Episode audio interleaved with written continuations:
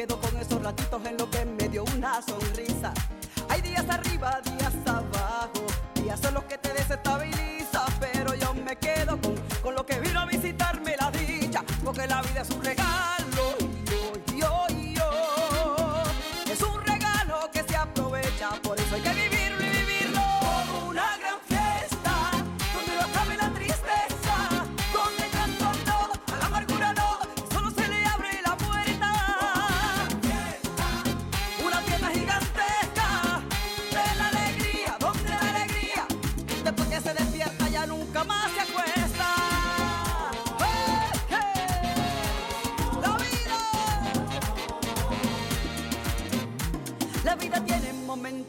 en que el mundo se te vira al revés, pero yo me quedo con los momentitos en que te besé y te besé.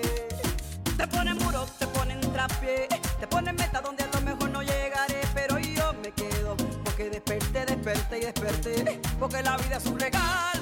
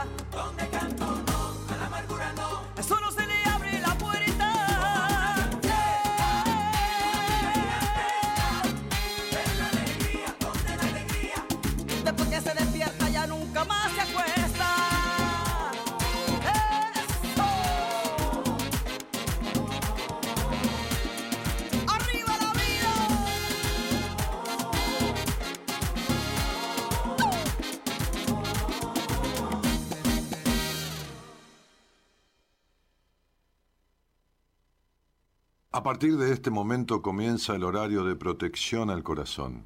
La permanencia frente a la radio depende exclusivamente del cariño que cada uno se tenga. Este programa trabaja con las emociones. Cualquier semejanza con la realidad es tu responsabilidad, ya que solo vos podrás afrontar lo que fuiste, lo que sos y lo que querés ser ante un imprevisto impacto con ciertas verdades que desconocías.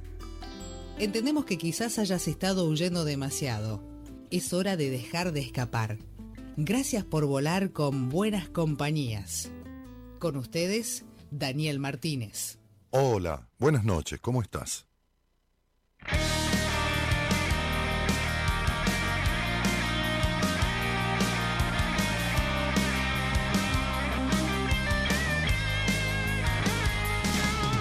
Después de tanto caminar, son calles tan oscuras, no me dejan ni pensar. Ya ves, de todo me alejé, no soy el mismo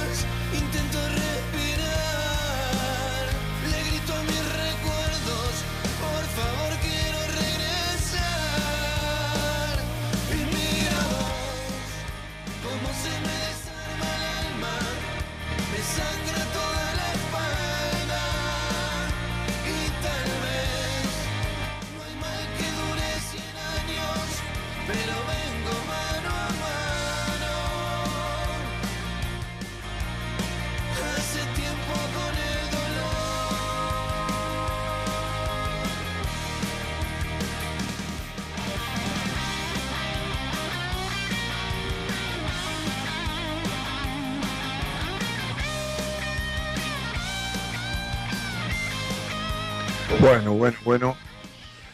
Abre la semana de buenas compañías la banda La Berizo con este tema que se llama Mano a Mano.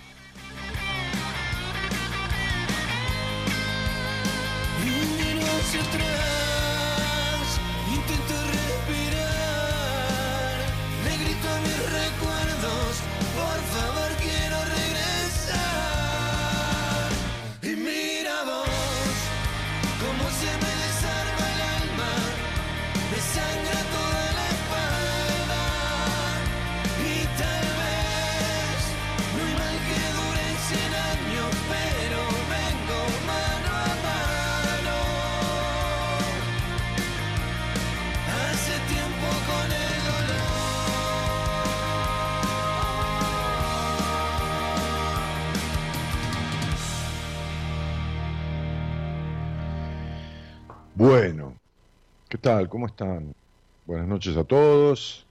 Que tengan una excelente semana.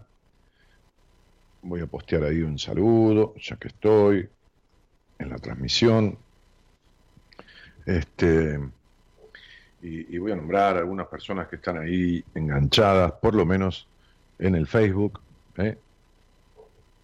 Hay otros dispositivos, está la radio en directo, está el, YouTube de la radio, bueno, y todas las variantes, ¿no? Este, pero aquí anda Olga Beatriz y también este, Mónica Gatica y Analía y Débora eh, y Sony, eh, qué lindo te queda el azul, dice, Nancy Molina y qué más, y Estela Maris y Celia Bote.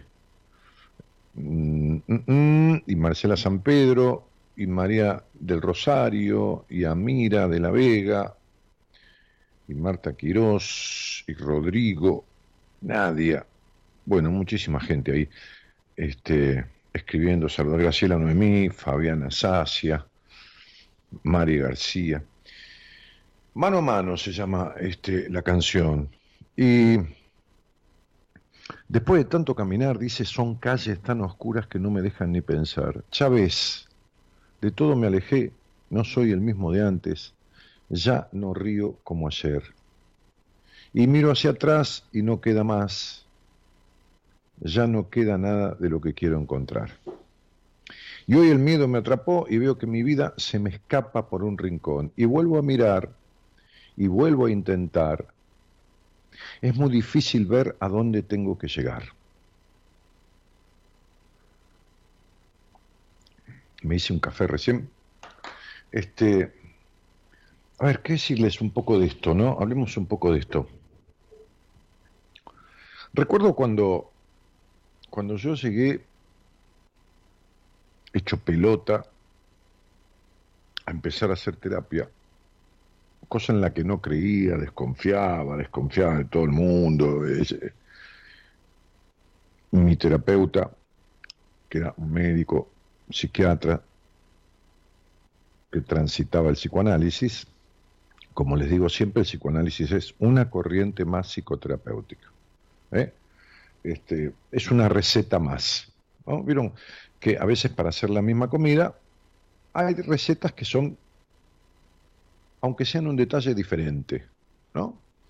Este, qué sé yo, hay quien le pone nuez moscada a la salsa branca, nuez moscada, hay que hay quien no le pone, hay que, bueno, qué sé yo. Este, bueno, el psicoanálisis es una receta, como tantas otras hay. Cuando uno dice, uy, fui a psicoanálisis, eh, una cosa es ir a psicoanálisis y otra cosa es ir a terapia. Pero hay gente que confunde una cosa con la otra, porque es una marca muy fuerte. Bueno, mi terapeuta era psicoanalista, o sea, hacía psicoanálisis.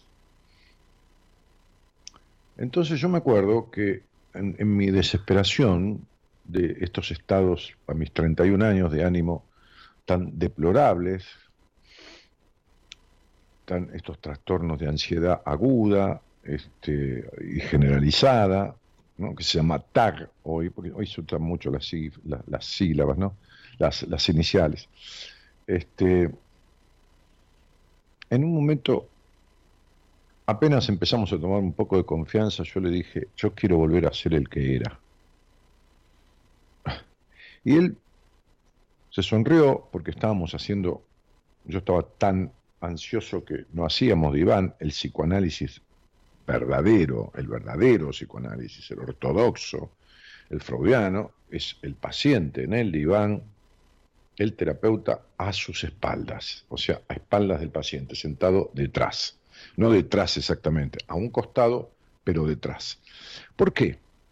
Porque Freud, que diseñó esta corriente psicoterapéutica llamada psicoanálisis, como tantas otras corrientes psicoterapéuticas hay, hablaba de la asociación libre.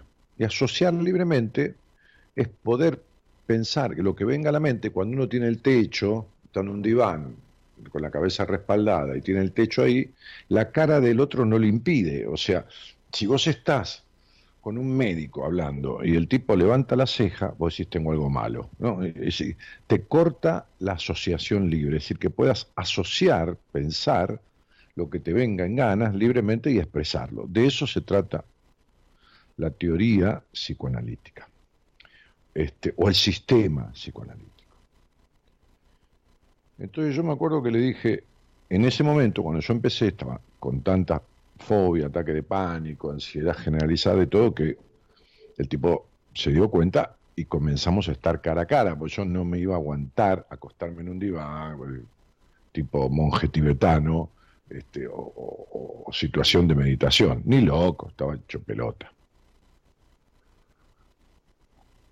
Entonces cuando le dije, mire, yo quiero volver a ser el de antes, él me dijo, nunca después de una crisis semejante como la que usted tiene, se vuelve a ser el de antes. Pero no se asuste, porque si volviera a ser el de antes, terminaría de la misma manera que ahora. Y esto lo digo porque mucha gente, cuando la veo en, en las entrevistas que yo doy, ya saben, tres veces por semana, desde hace tantísimos años, tantísimos, tantísimos, este, tanto que el otro día una colega me, preguntaba, este, y yo hacía un cálculo estimativo, y creo que he hecho alrededor de 4.000 o 5.000 entrevistas en privado. Charlas al aire 20 veces más, o sea, quizás 100.000, pero, pero, pero entrevistas en privado he atendido más de, más de 5.000 personas. Eh, después algunas, con algunas hice un proceso en terapia, con otras no. Pero en, esas entrevistas mucha gente me dice, este, yo quiero volver a ser feliz como antes. Y yo le digo, si vos hubieras sido una persona feliz, feliz en el sentido que le quiera del otro, porque la felicidad es algo que, como digo siempre, no, o como pienso yo y lo digo, ¿no? Este, no existe. Es como una quimera, ¿eh? ser feliz, Vivir en bienestar, mayoritariamente, un bienestar, un bienestar. No el bienestar que se dice como bienestar económico. Eso es necesario, pero un bienestar. Entonces, digo, eh, en definitiva, eh, esas personas que me dicen yo quiero volver a ser feliz, este, como antes, digo, este, es imposible que hayas sido feliz desde el lugar de la concepción de, la plenitud y todo lo demás. Si no, no, estarías como estás. ¿Se, entiende? Entonces, digo, el volver atrás es imposible. Está claro, esta es la primera cosa que quiero este, que, se queden pensando o darles para pensar. El volver atrás es imposible. Sí, ya sabemos. Eh, a ver, desde el sentido literal, nadie puede volver atrás. La vida es hacia adelante y camino a la muerte, pero digo volver atrás a los estados de ánimo ¿no? que tenías, porque ese, ese volver atrás, donde vos, o volver a estar como antes, donde vos te creías que estabas divina o divino, no estabas divina o divino, por eso llegaste a donde llegaste. Por eso llegaste a los vínculos que llegaste, por eso llegaste a estados emocionales deplorables, o pánicos, o ansiedades, o melancolías, o depresiones, o, malos tratos en pareja, o qué sé yo, todo, lo que quieras llamarle, o necesidad de aprobación, o perfeccionismo, frustración, etc. Entonces, este, es, la, primera cosa ¿no? que me surge de esta, de esta canción, que, habla, el título es, mano a mano, ¿no? Porque ya no río como ayer, ¿no? Como evocando. Y lo que pasa es que, que sí, te reías, vos te creías que eras, pero esto se va apagando. Cuando no es certero, cuando no tiene buena base, se va terminando, se va extinguiendo. Como una, como, un, como una mecha sin querosén, ¿no? Si, si, no tiene el suficiente combustible, ¿no? Este, este, un farol, este, de esos que, que son aceite, y no tiene suficiente, se va consumiendo, última se termina quemando la mecha, chao, se apaga. Bien. Entonces, este, el miedo me atrapó, dice la canción. Hoy el miedo me atrapó y veo que mi vida se me escapa por un rincón. Y vuelvo a mirar y lo vuelvo a intentar y es muy difícil ver a dónde tengo que llegar. Y, esta es otra de las cuestiones. Esta es otra de las cuestiones que yo, yo le mandé a Eloísa un escrito que hice, Eloísa es la productora, además de otras cosas, porque trabaja con nosotros en, un par de ítems diferentes. Este, de hecho es diseñadora gráfica y fotógrafa, este, pero eh, le mandé un escrito que, que, compuse. había visto un título de una, en una revista de ciencia este, psicológica, este, y, el título me llamó la atención y tomé ese título este, y el concepto que vertía el título y, desarrollé un poco eso, ¿no? Eh, y entonces, el título, que tampoco es el original, eh, yo lo llamé Hablar en terapia no lo es todo. No, por esto que hice también, el miedo me atrapó y veo que mi vida se me escapa por un rincón y vuelvo a mirar y lo vuelvo a intentar. Es muy difícil ver a dónde tengo que llegar. La canción dice en un momento, le grito a mis recuerdos, por favor quiero regresar, y regresar es imposible. O sea, olvídense de regresar a los estados de algún momento de sus vidas, porque esos estados de algún momento de sus vidas, que no eran divinos, eran mucho menos peores que ahora, eran un camino en bajada hacia la profundidad donde te encontrás. Era un camino de caída, en caída, ¿se entiende? Un camino descendente, este, salvo que tengas una tristeza lógica, salvo que hayas estado bien en tu vida, mayoritariamente nadie está bien todo el tiempo, ¿no? Como le decía hoy a una, a una contadora colombiana que, que despedí, despedí, digo, eh, saludándola, este, y que tanto me agradeció, leería el mail que me mandó, pero me da como, como vergüenza porque, porque los elogios y todo esto este, son como mucho, ¿no? Pero pero eh, eh, yo le dije el otro día, este, le dije, este, pensá, quédate cinco, seis o siete días sola, sin que hablemos, sin que nada, fíjate cómo te sentís, porque para mí este proceso está terminado. Lo que, como yo te encontré, eh, en los estados en que estabas, este, estas cosas que te que te tomaban, estos sentimientos, esas emociones, están resueltos. Entonces, digo, este, en, la medida en que uno quiera regresar, es imposible lograrlo porque va a caer en ese estado, sino que hay que seguir adelante reparando lo que te llevó a esta situación. Entonces yo decía, en este, en este artículo, en este escrito, qué sé yo, en, este posteo,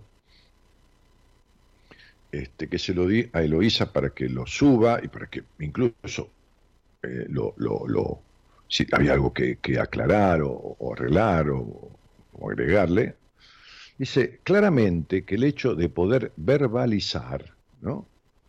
Este, y poner en palabras cualquier tipo de situación, es un síntoma fundamental, ¿no? Es, una forma, un mecanismo fundamental, tanto en el inicio como en el proceso de una terapia. Pero tomar conciencia de ello, o sea, poder verbalizar, poder expresar cómo uno está, poder interactuar con el terapeuta, que esto y que lo otro, este, y, poder, y poder eh, decir todo esto, no lo es todo. Solo con esto no basta, no es suficiente. A veces a mis pacientes yo les mando películas, ¿no? Películas verídicas. Y hay una película que yo les mando, bueno, hay varias, pero hay una película que yo les mando que, que tiene varias aristas de una persona que está en un estado jodidísimo, jodidísimo. Una mujer.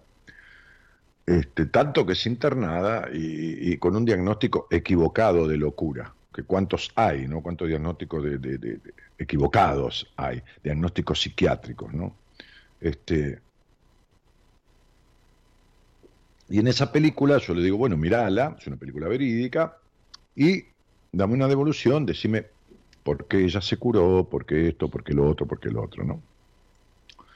Y, y es increíble, ¿no? Porque me hablan de, bueno, porque pudo hablar, expresar lo que pasaba, ¿no? Y obvian factores fundamentales. Y estos factores fundamentales de la sanación de esta mujer son coincidentes, eso que arregló esa mujer en esa película, que es una historia verídica, este, son coincidentes con los conflictos que mi paciente tiene. Es decir, no puede ver, no puede ver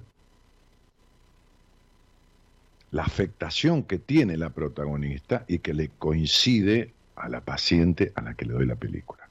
Entonces solo ve que ella hace terapia, que hay un psiquiatra ahí donde le interna, que esto, que, que hablando porque pudo hablar de lo que le pasa. No, no, ¿qué, ¿qué hablar de lo que le pasa? Sí, es el principio, pero no basta. Por eso puse hablar en terapia, no lo es todo. Ahora, ahora les sigo el concepto que es mi manera de pensar y de ver y de actuar. ¿Por qué? Y porque así tengo los resultados que tengo. Yo podría sacar al aire a esta, a esta contadora de, que está pensando. Hoy, hoy me dijo, Daniel, ¿te puedo pedir un favor como cierre de nuestro proceso? Y le dije, sí, ¿cómo no? ¿Qué crees? ¿Me podés decir qué orientación tiene mi año numerológico, que esto y lo otro? Y yo lo expresé. Y me dijo, es exactamente lo que yo estoy sintiendo. Bueno, adelante porque incluso quiere dejar esa carrera y esa actividad y arrancar otra cosa. Y le expliqué cómo tiene que hacer, cómo pienso yo que tiene que hacer. Bueno, entonces continuamos diciendo. Yo decía recién, no lo es todo. Expresarse, ¿no? Tomar conciencia es importante, pero no lo es todo.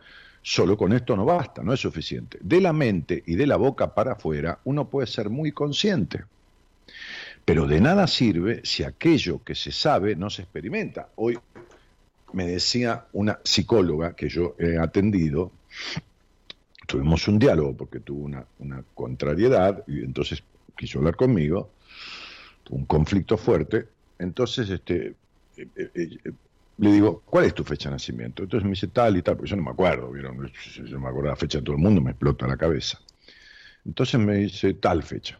Entonces yo le digo, bueno, estás en un año 9 con un dígito 1. Esto es muy fuerte en la etapa en la que estás, porque significa un basta ya con un yo, con un yo, un 1, un 9, el 9 es el último número en la escala numérica, un 9, un basta ya con un 1, que es un inicio en una nueva dirección, pero del yo, con un yo mismo preponderante en la vida, cosa que esa entonces, este, pero es un basta ya muy fuerte, le dije. ¿eh? Si no, va a atacar la salud. Y había tenido un problema de salud que me lo contó por mail y en la charla me contó que tuvo otro. Le dije, van cuatro meses, te faltan ocho meses más de problemas de salud. Si vos no haces de acuerdo a lo que sentís, y me dijo, porque siento un basta ya, siento este cambio, siento la necesidad de salirme de acá, de irme de esta ciudad, de irme de, Ok, bueno, de esta provincia, muy bien. Bueno, y sí, pero lo que pasa es que, y ahí encontró el pero. Porque ella me dijo, lo tengo decidido. Dije, no, no tenés nada decidido. Decidir es concretarlo. Todo lo demás es desear. Todo lo demás es proyectar. todo lo demás es, este, este, sé yo, lo que quieras, ilusionar, fantasear, llámalo H. Entonces le digo, por no decidirlo y por no concretarlo, es que te está explotando el cuerpo como te está explotando. Entonces, de la mente y de la boca, decíamos en este posteo, para afuera, uno puede ser muy consciente, pero de nada sirve si aquello que se sabe, si aquello que se sabe, se sabe porque se toma conciencia, se sabe porque se desea, se sabe porque no se concreta, no se experimenta. Y para ello se necesita de la acción. Pero claro, mi hijo. Ustedes escuchan muchas veces al aire. ¿Cuántos años de terapia? 6, 5, 8, 7, 14, 17, 20, 13, 23, 30.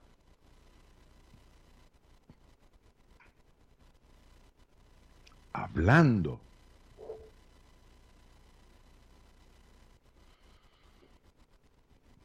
Para ello se necesita la acción. Entonces, como yo le decía hoy a esta psicóloga, lo que uno quiere es lo que uno hace, no lo que dice. A ver si entendemos esto. Porque el pienso luego existo, famosa frase de Descartes, famosa frase, pienso luego existo, un pito pienso luego existo. Pienso luego existo si acciono pienso, luego existo si decido. Porque si pienso y no decido, no existo, solo pienso. La frase es muy linda, podemos darle una interpretación y, todos armar toda una cuestión eh, justificándola, pero eso es la interpretación de cada uno y lo que cada uno extiende a partir de la frase. Pero literal, si pienso, no existe un pito a la vela. Ahora, podríamos decir, sin poder pensar no existo. Lógico, si tengo la cabeza alienada, si me tomo, se lo 10 anfetaminas, por decir algo, ¿no? Una barbaridad, ¿y qué voy a pensar? Entonces, sin pensar no existo. Ahora, si pienso, no existo si no decido. Entonces, este, lo que uno quiere es lo que uno hace, decía en, esta, en, esta, en esta cuestión. Entonces yo continuaba ese, ese escrito, lo tengo acá en, mi celular, un poquito más, eh, bánquenme que, que, que no, no, no, no, es mucho más extenso. Ahora anda a encontrarlo, Danielito, ¿no? Pero bueno, sí, acá está. Este. Eh,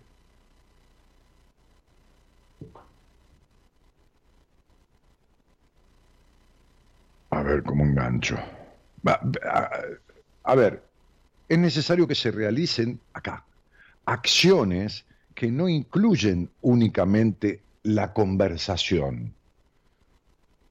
Acciones sobre sí mismo y las conductas y los síntomas. Vamos a algunos ejemplos para, hacerme entender, ¿eh? que forma parte de este escrito que, que armé. Un paciente adicto al tabaco, adicto al tabaco,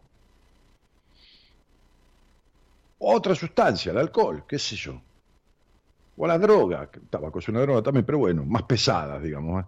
es muy consciente de las consecuencias perjudiciales a largo plazo para su salud. Sin embargo, hablar del tema, hablar de la adicción, no conlleva a dejar de fumar. El plantear que es una adicción, por ejemplo, a las drogas, al alcohol, a la compra compulsiva, a las personas, es el paso necesario. Yo en terapia trabajo con el paciente en los primeros 15, 20 días, porque viste lo mío es terapia salvaje, para 15, 20 años. Va, es mi forma. Como hoy le decía esta contadora colombiana, ¿no? Este, flaca, este, ojo al piojo, le dije, porque de arranque en el proceso de terapia, el 100% del mérito es mío. Ahora, en la parte final, el 100%. Sí, Dani, porque si, si vos no hubieras estado, yo no hubiera... Pero eh, yo estoy o estuve porque vos me buscaste. hay que tener mucho huevo y mucho vario para buscarme a mí. ¿Por qué? Porque yo soy un tipo muy frontal en terapia, voy al hueso. Es mi estilo. Cada uno, cada maestrito con su librito. A alguno le va, a otro no le va.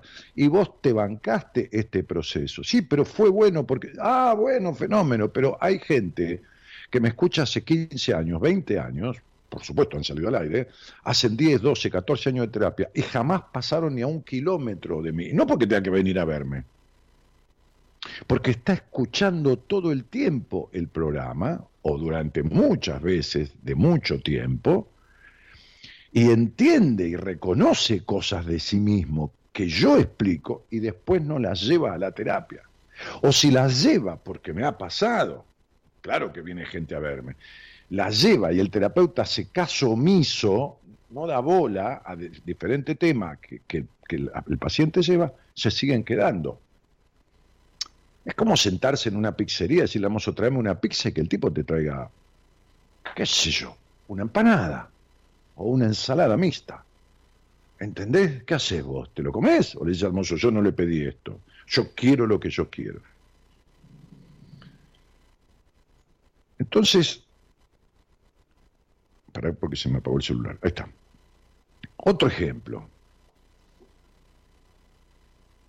Un chico, muchacho, una persona, eh, no importa la edad, que está a punto de rendir un examen, es consciente de su deseo de postergación, del miedo a rendirlo, lo explica, se sienta en terapia, el pánico a pasar por, por, por, el, por el tribunal, ¿no? que es la mesa examinadora, este, la inseguridad, etcétera. Sin embargo, son síntomas que no se resuelven solamente conversando sobre ello.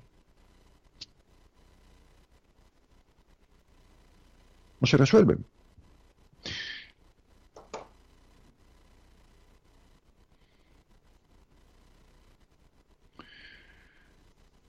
Un paciente con ansiedad y pánico es consciente de su sufrimiento, expresa en la sesión sus padeceres o los diálogos con el terapeuta, expresa sus paranoias, expresa sus terrores, expresa, eh, eh, habla, le dice los síntomas, que le duele acá, que le late el corazón, que se le transpira la mano, que, o que está hiperansioso todo el tiempo, que no puede parar, o que esto, que lo otro, que acá, que allá, detalla todo esto Aún así, ese síntoma, que no es más que un mecanismo evitativo para no enfrentar determinadas cosas no resueltas de su vida, y lo digo con conocimiento de causa, porque yo lo, padecí, y ese síntoma de la ansiedad generalizada y de la fobia eh, a las enfermedades y el ataque de pánico es un mecanismo evitativo para no enfrentar ciertas cosas, para no hablar de ciertas... ¿Cuáles cosas?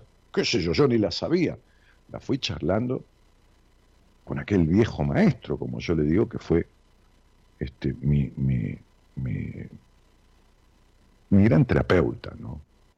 Después tuve un trabajito sobre terapia vincular con una mujer, excelente profesional, que la adoro, este, pero bueno, aquellos años con el viejo ese fueron muy grosos para mí, ¿no? Como, como yo le dije un día, hice la carrera, ¿no? Siete años con él. Entonces, digo, eh, una mujer es consciente de las reiteradas frustraciones en su vínculo de pareja. Una mujer o un hombre, bueno, vamos a hablar de una mujer, recién hablamos de, dos hombres, ¿no? un adicto, otro que no puede dar examen. Entonces, es consciente de sus frustraciones de pareja. Habla, dice, ¿por qué siempre me tocan hombres abandónicos, o hombres niños, o hombres golpeadores, o maltratantes, o denostadores, o qué sé yo, o alcohólicos, lo que fuera? Entonces habla todo esto, una sesión, otra, otra, otra, otra, otra, otra, y pone en palabras las emociones que provocan esta situación, por supuesto, la decepción, lo cual es fundamental, poder aceptar, poder, poder aceptar este, este, la realidad de sus vínculos y las consecuencias que padece, pero no es suficiente. Cuando la terapia está puramente basada en el discurso, puede carecer de aprendizaje experiencial y por tal motivo resultar limitativa y limitadora y no resolutiva. Es decir, si el paciente no ejecuta actividades puntuales, ¿no? acciones puntuales, ¿no? que son acordadas dentro del ámbito de su terapia.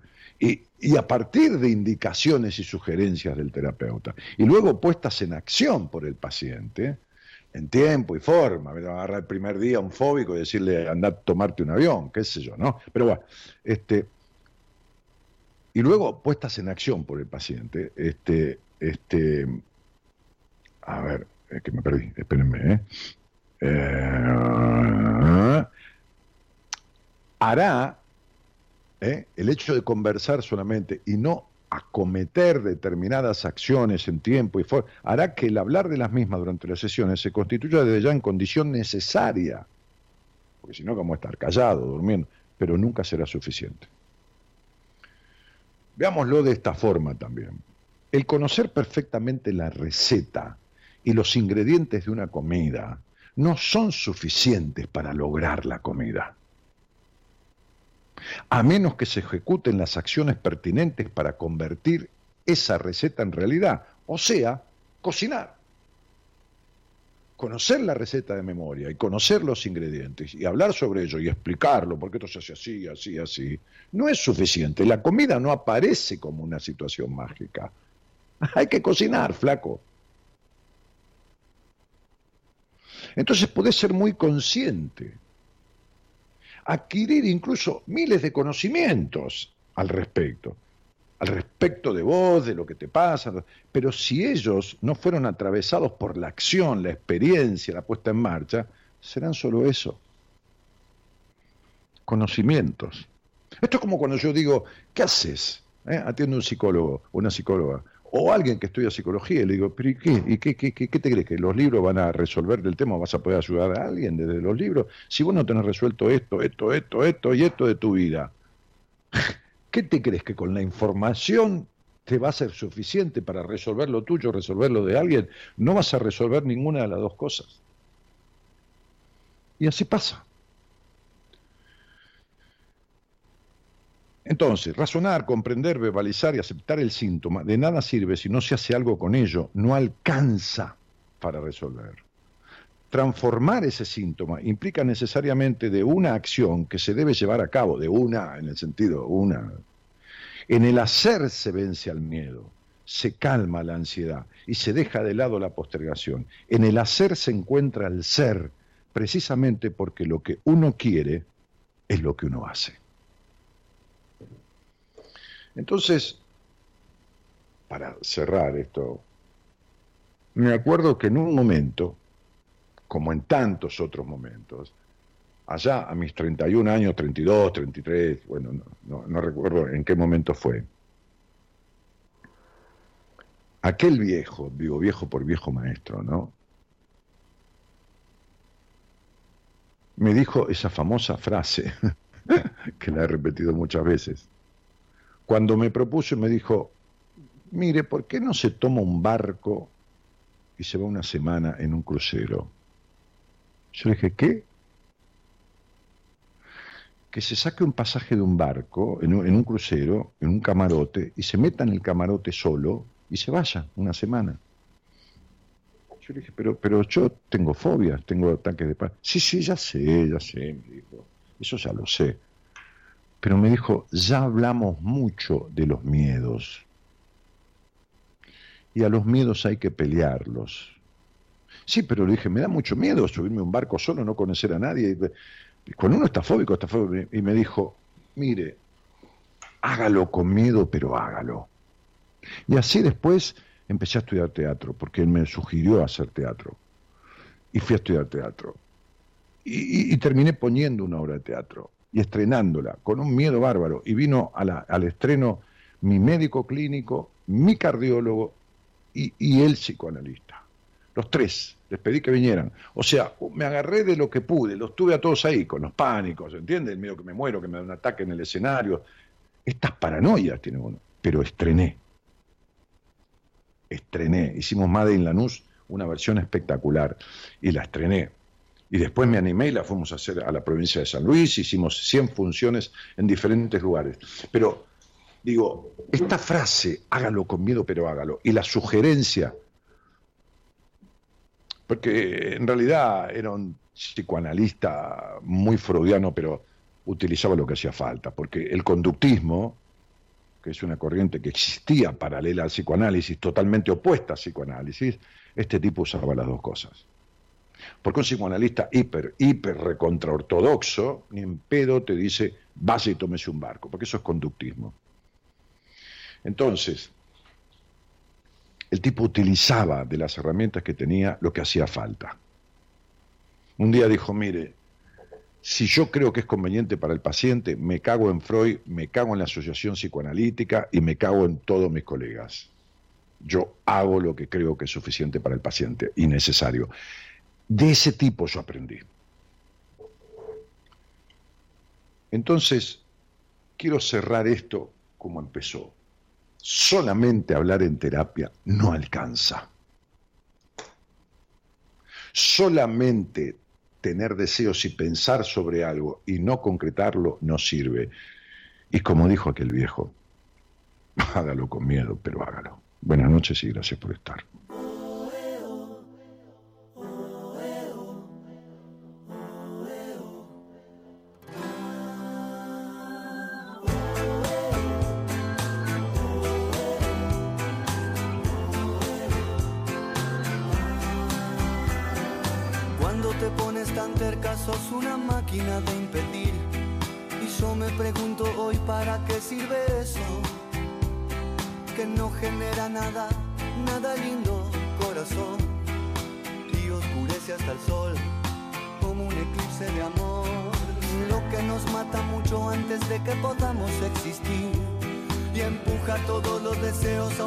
ciego, obnubilando nuestros días como un ponzoñoso elixir y comienza a activar así la tonta máquina de impedir.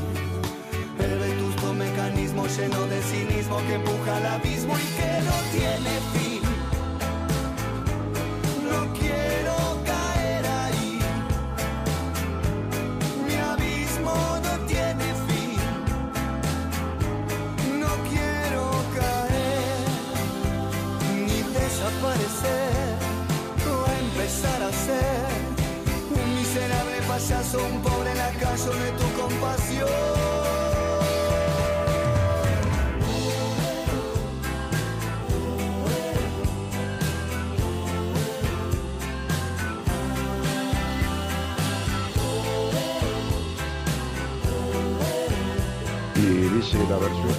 transforma en una máquina de impedir, ¿no? esa caída en los abismos que no tienen fin te transforma en una máquina de impedir. ¿Acaso nos hace sentir mejor todo eso? Y esa bruta avaricia ya no me suma ni hará feliz, tan solo me alejará de las cosas buenas.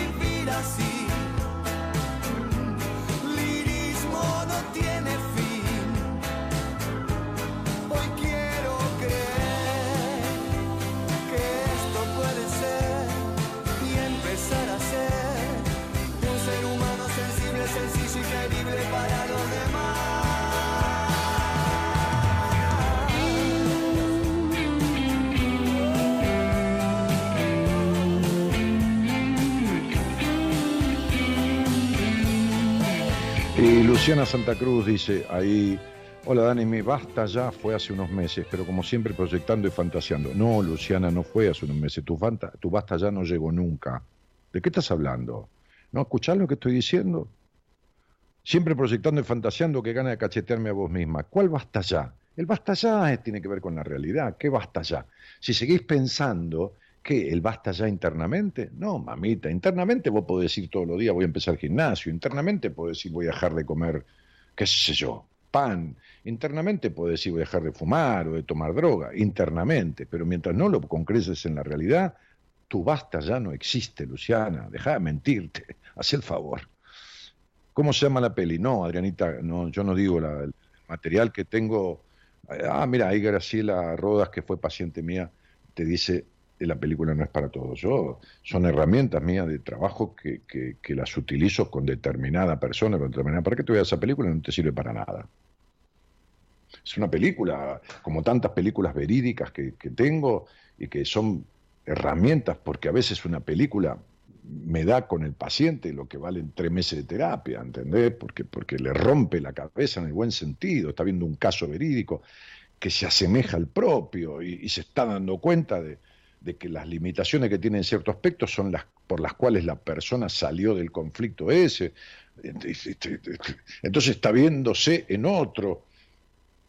Es mucho más que lo que yo le pueda decir. Entonces yo trabajo con ese tipo de cosas y esa manera. Este, claro, ahí Graciela dice, a mí me pasó lo de la película. Bueno, por supuesto, sí, por eso, por eso, se la doy. No, no es una, mirá esta peliculita con un pochoclo. No, para nada. Tiene un objetivo. Bueno, este, bueno, muchos mensajes ahí. Eh, Joaquín dice, hola Dani, empecé un trabajo terapéutico con Enrique ahora estoy, con, estoy enfrentando ataques de ansiedad y lo primero que me hizo hincapié fue que exprese, que hable. Sí, lógico, pero si no hablas, querido, me parece bárbaro, ahí lo tenés. Este, abrazo, no sabía que eras fóbico, nunca me lo hubiese imaginado, dice Marcela Rizón. ¿Qué te crees? Que yo nací, que nunca tuve un conflicto, que nunca, por Dios.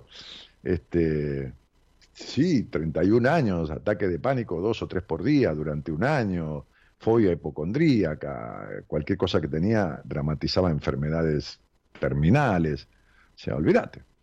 Nunca, yo tengo agarofobia y a diario es un trabajo interno. No, no es un trabajo interno, este, Marcela, que va a ser un trabajo interno. Es un resolverlo concretamente. Primero que tenés que saber por qué es agarofobia y de dónde y para qué. ¿Lo sabés? Marcela, vos vivís pensando y rompiéndote la cabeza y queriendo este, ser perfecta y, y no, no, no. Y no, no, no. Va, déjalo así. Este, hola, buenas noches. Hola, buenas noches. ¿Qué tal? ¿Cómo te va? Soy Nancy. Bueno, ¿y de dónde sos, Nancy? De Paraná, Entre Ríos. Bien. ¿Y cuánto hace que, que, que nos conocemos, que escuchamos este programa? Y yo hace poco que empecé por una amiga, Juliana Gentile, que escucha el programa y bueno, entonces eh, empecé a escucharlo. Ok. Y, este, y, y, con, ¿Y con qué vivís, Nancy? Yo vivo sola.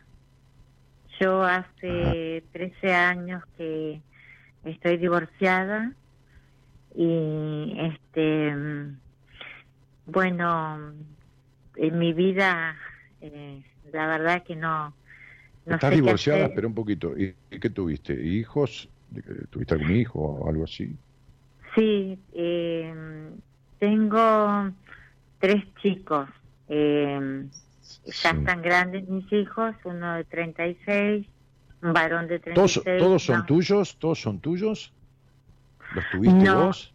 Eh, yo, ah. eh, yo, el último, el, el más chico, que hoy tendría que tener 26 años, falleció, se cayó en una piscina en un accidente, hizo voz. Y al año yo ya no podía tener más chicos y adopté el más chico que tiene 23. ¿Viste que yo te dije, tuviste hijos o algo así? No porque el que adoptes no sea tu hijo. Sí. Pero algo así porque a ver, eh, es un niño adoptado que tiene un acto de inmenso amor, pero ya sentí que, por eso te dije, ¿tuviste hijos o algo así? no importa, este, me surgió. Bueno, eh, eh, y, Nancy, tenés cincuenta y pico de años, ¿Y, qué haces de tu vida? Digo, ¿alguna actividad, alguna cosa? que yo te dedicas a algo? Ahora estoy sin trabajo, ahora estoy sin trabajo y, y bueno, y mm, estudié... Mm, estudié, este, ¿cómo que se llama? Me puse a, hacer un primer nivel de Reiki y este pero este, con todo esto de la pandemia, acá está bastante complicado en mi ciudad y, y bueno, he pasado por de mi divorcio por muchas cosas. Hace tres años que estoy divorciada y tengo problemas legales con mi ex marido. Eh, mis hijos. ¿Qué problemas legales que tenés? Tengo problemas legales porque él reclama cosas que no le competen y, y bueno, y yo mm, así a veces cuando me sale alguna changa o algo, este corro con los impuestos de la casa y, y él no aporta nada. Reclama cosas que no qué, no te escuché. Que Reclama cosas que no qué. No te escucho bien. Mm, ahí se cortó. Hola. Eh, es, que, es que tenés problemas de... Hola. Este, Nancy. Sí, ahora sí. Ahí está, ¿ves? Bueno, en, realidad tiene problemas problemas de comunicación. Eh, yo soy una vez. persona muy sociable, lo que pasa es que él es muy una persona muy conflictiva. Yo este, a él lo excluyeron Nancy, yo- Nancy, Nancy, Nancy, te voy a explicar algo. Ningún Sí. sociable, ni macanudo, ni divino está con un conflictivo. Si vos estuviste con un conflictivo y seguís estando a pesar de separada 13 años y no terminas nunca el divorcio y todo este quilombo, es porque sos tan conflictiva como él. Y lo sos. Aprende esto. Nadie está con nadie que no se le parezca. Bien. Cuando una mujer tipo que la golpea es porque esa mujer, esa mujer tiene violencia dentro. Cuando está con alguien que la golpea es porque tiene violencia dentro, terribles enojos, ira guardada. Entonces, el otro, el golpeador, por supuesto no tienen por qué golpearla desde ya, pero el golpeador es la muestra de la violencia que esta mujer tiene atragantada.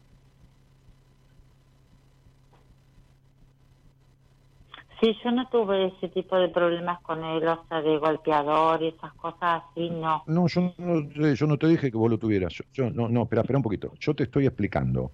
Fue un ejemplo. Que uno está con quien se le parece.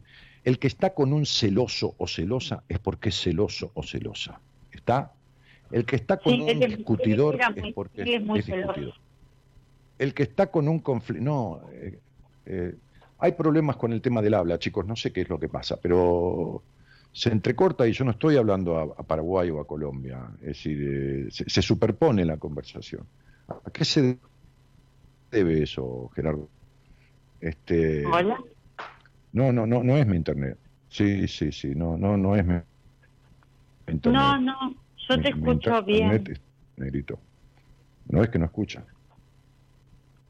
Yo sí escucho bien.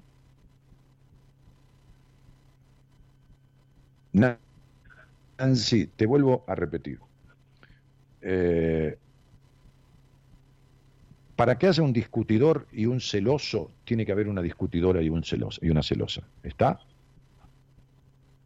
Sí, entiendo. Ok. Porque cuando uno no quiere, dos no pueden. Si el celoso y a vos no te va, el posesivo celoso, no te puede quedar 10 o 15 años con él. Si el tipo es un discutidor y a vos no te gusta discutir, no podés quedarte con un discutidor. ¿Se entiende? Sí, por supuesto. Bien, sin embargo te quedaste. Ahora, me dijiste que hace 13 años te separaste.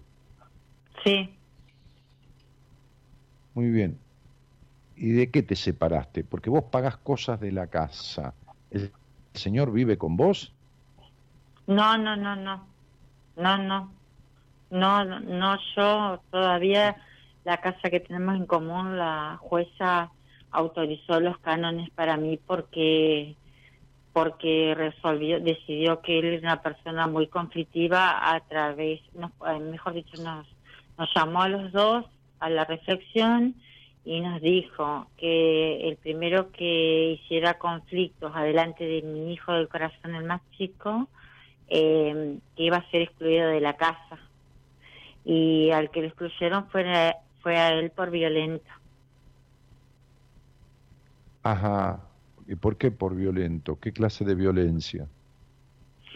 Y violencia de gritar, hacer, discutir conmigo delante del, del nene, el más chico que en ese entonces tenía ocho años.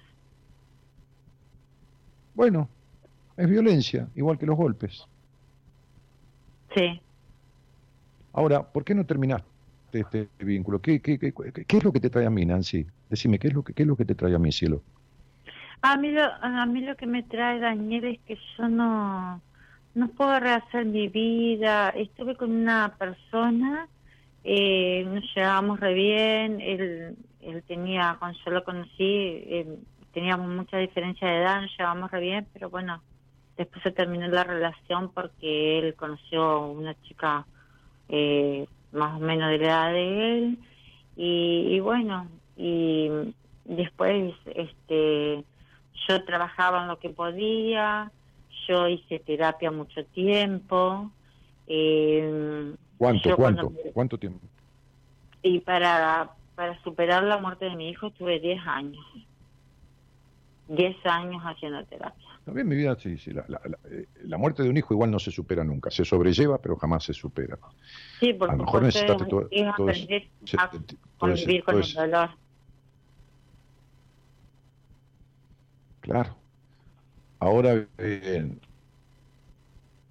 en el medio de esos 10 años, todas las semanas fueron más o menos 150 sesiones que hiciste en 10 años, una por semana. O sea, fuiste 250 o 300 veces a terapia. No habrán hablado solo de ese, de ese hijo, habrán hablado de un montón de cosas. No, no hablamos de toda la familia. Y mi terapeuta en esos momentos que era me dijo, ella me dio de alta después porque yo terminé el nocturno, el secundario. Eh, Muy bien. Siempre soy una persona de salir adelante, eh, de buscar ayuda, de, de tratar de Bárbaro, estudiar. pero entonces, entonces, ¿cuál es el problema? ¿El conflicto con los hombres? Sí. Muy sí, bien, ¿cuándo hablaron en tu terapia del problema con tu padre?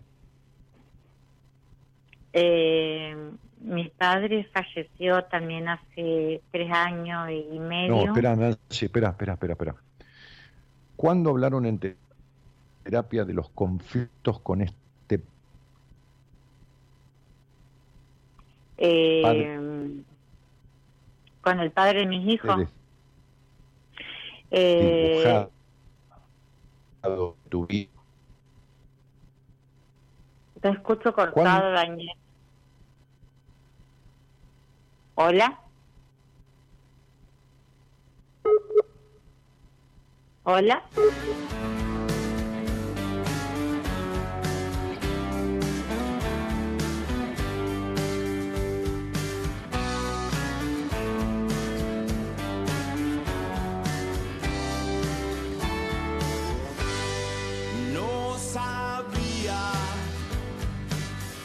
Qué rápido que va la vida.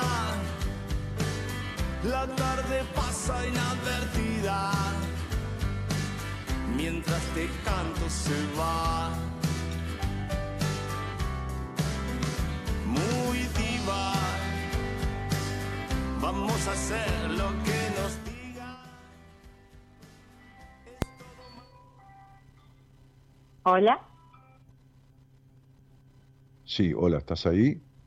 Sí, acá estoy. Ok. Gerardo, ¿me tomás? ¿Me tenés ahí, Gerardo? Ok. Ok. Dame imagen, Gerardo. ¿Cómo no tengo webcam? A ver. A ver ahora. Espérame Hola. ahí, Nancy. A ver ahora. Ahí estoy. Ahora Ahí sí estoy. te escucho bien. Eh, Nancy, te, te decía, cielo, este, eh, quiero que me describas o que me digas primero cuándo trataron en terapia el tema de tu relación con tu padre en tu primera etapa de tu vida, en los primeros 17 años. Nunca. Bien. ¿Me podés describir la relación con tu padre en tus primeros 17 años de vida? Describímela con palabras, así como títulos, ¿no? Como, como características. Porque vos tuviste un hogar gris, esforzado, con carencia de sana ternura paterna. ¿Fue así o no fue así?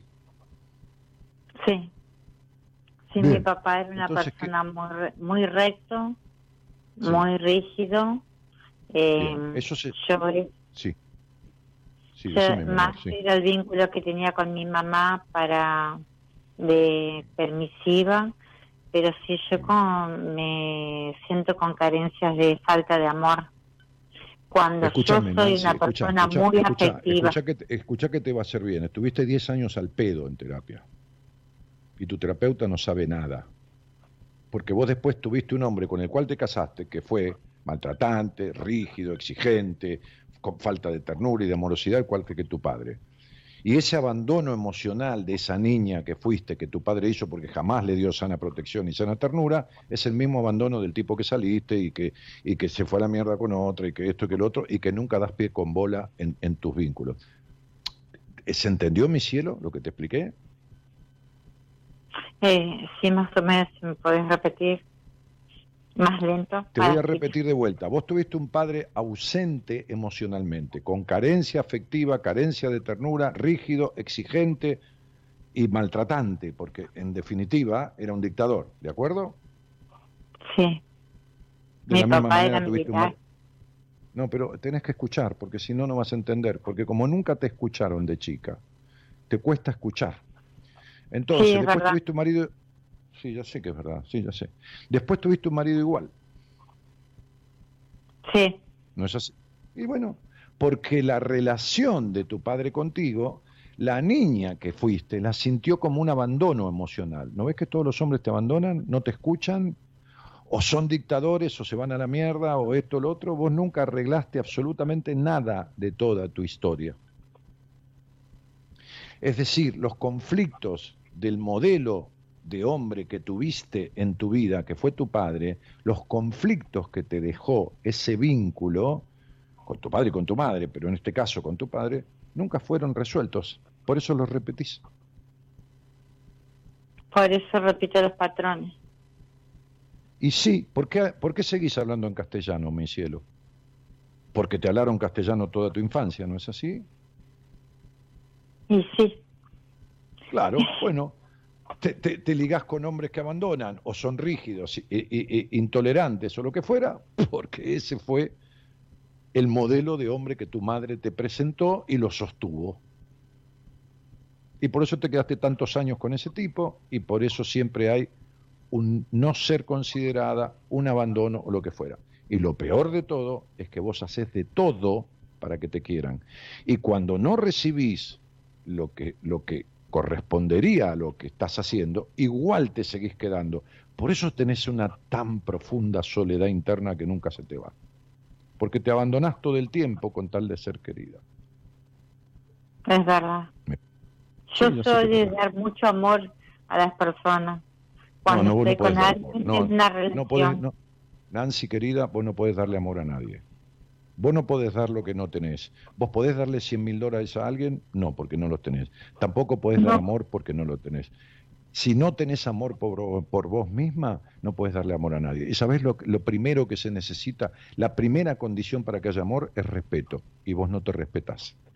Entonces vos no tenés amor para dar. Vos no te respetás. Porque cuando vos te quedás con quien no te respeta, no te respetás. Porque cuando vos tenés sexo de la manera que lo tenés para satisfacer al otro, no te respetás. ¿Me está claro, Nancy? Sí, Daniel, sí. Entonces no se puede dar amor a nadie si no hay amor por uno mismo. Y lo primero que exige el amor es respeto por uno mismo, es consideración por uno mismo, es escucharse primero a uno mismo. Sí. Entonces vos tuviste una madre sumisa y sos una mujer sumisa con los hombres. Cuando te hartás, buscas separarte y necesitas un juez, pero no te terminás de distanciar del todo. Todavía, después de mil años, tu marido se sigue metiendo o seguís en conflicto. No terminás de separarte de verdad de nadie, porque no está resuelta la separación interna con tu padre. Estás llena de enojos de tu infancia. Claro. Bueno. ¿Y yo qué puedo hacer para mejorar eso? Entonces, no, no, mi vida, yo qué sé yo, hay que sentarse con alguien que sepa, ¿no? Porque esa mujer te tuvo 10 años, después te dio el alta porque te recibiste en el secundario, ¿qué carajo tiene que ver una cosa con la otra? Me parece bien, yo te aplaudo que terminaste el secundario, y te, aplaudo que, que podés con vos, y te aplaudo que seguís adelante y vas. Pero nunca te habló del vínculo con tu padre en 10 años, nunca se dio cuenta que, que, que la relación con el mundo y con los vínculos con un hombre de una mujer parten y arrancan de la relación con su padre.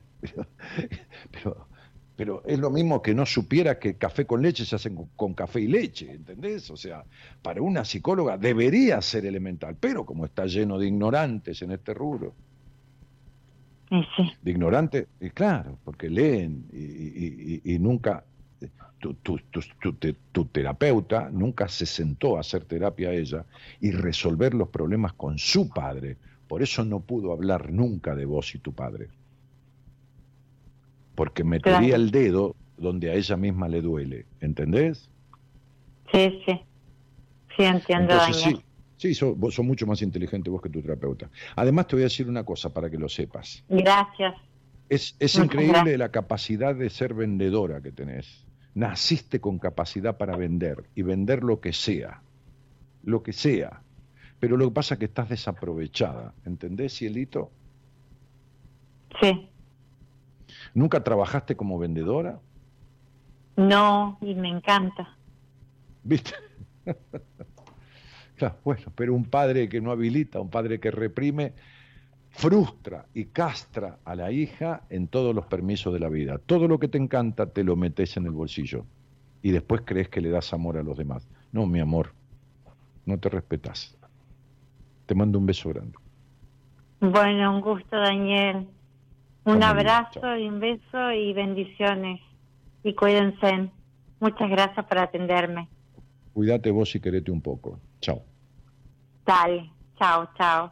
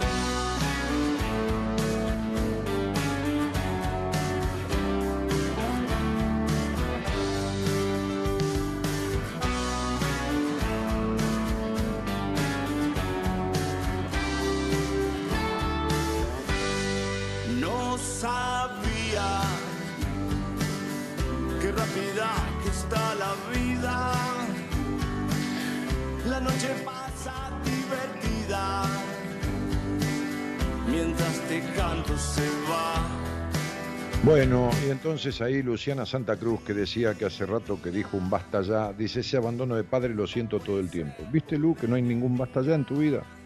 ¿Entendés mi vida? ¿Mm? Bueno, este. Diana Grange dice, justamente hoy mandé un mensaje a Marita y me pidió ya mi mail, gracias. Bueno, este, Figo Figueroa dice, ¿vos usás otros métodos en tu terapia? No, yo uso los que uso, sí. Sí, soy bastante poco ortodoxo, pero eso no quiere decir que sea mejor que nadie. Lo que pasa es que me dan resultados, así que no hay mejor ni peor acá, hay efectividad, eso es lo que cuenta. Este, muy bien, ahora sí se escucha perfecto, y se estrella, se corta, sí, sí, hay entrecortes, a veces la señal de internet, acá también. Ok, eh, ¿qué va a ser? Vieron cómo es esto, chicos. Este, qué cosa, ¿no? Yo estaba hablando justamente en la apertura, no se puede hablar en terapia además si no se acciona, si no se profundiza. Este, muy bien, muy bueno Daniel, no había escuchado nunca tu programa, muy bueno, dice Gustavo Alberto Vicio. Eh, bueno, Gustavo Alberto Vicio, con B larga, este, este, bienvenido. Em, justo hacía, justo hacía la apertura yo, este, hablando de que hablar en terapia, 10 años de terapia, para nunca haber hablado de un padre exigente, rígido, dictador y castrador. Pero Dios santo, pero ¿cómo no me voy? ¿Cómo, pero cómo no? O sea...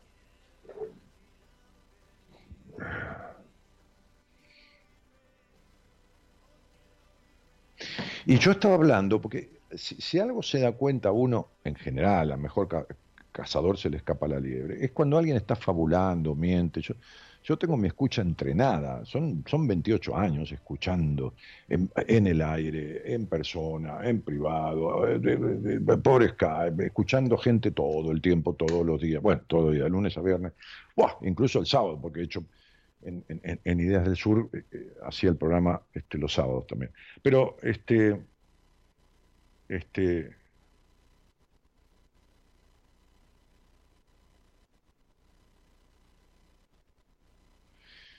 Esto me hace acordar un cuento, ¿no? Un cuento, este, no amoroso, ¿eh? un cuento, un chiste, ¿no? resulta que había un, cieguito que, tenía un perro, un lazarillo, este, eh, eh, que, se lo habían dado, recién entrenado, este, este, digo cieguito porque era un, muchacho joven, digamos, 18 años, 20 años, no un hombre grande. Este, este, entonces resulta que va con el perro Lazarillo ahí a, cruzar la esquina, ¿no? Era una calle bastante circular, y un señor lo agarra el brazo y dice, oiga, oiga, amigo, ¿qué, qué le pasa? Dice, eh, está bien que no vea, pero ¿para qué tiene este perro? dice, no, me lo dieron porque el perro está entrenado, pero, pero escúcheme, si yo no lo paro, el semáforo estaba, estaba en verde, este, lo atropellan, lo atropellan. Este, este, entonces, mientras le decía esto, el perro levanta la pata, y le hace pis al ciego en el pantalón. Levanta la pata y lo empieza a mear, para hablar en claro y en criollo, ¿no?